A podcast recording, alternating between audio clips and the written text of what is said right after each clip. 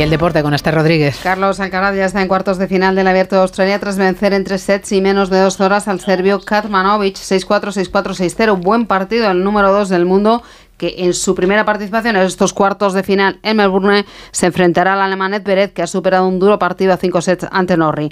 Granada y Atlético Madrid completan este lunes la jornada 21 de Liga marcada por el polémico arbitraje en la victoria del Real Madrid sobre el Almería. Este triunfo permite a los blancos seguir la estela del Girona, que goleaba al Sevilla 5-1, mientras el Barcelona se impuso al Betis 2-4. Y además la pregunta que hoy formulamos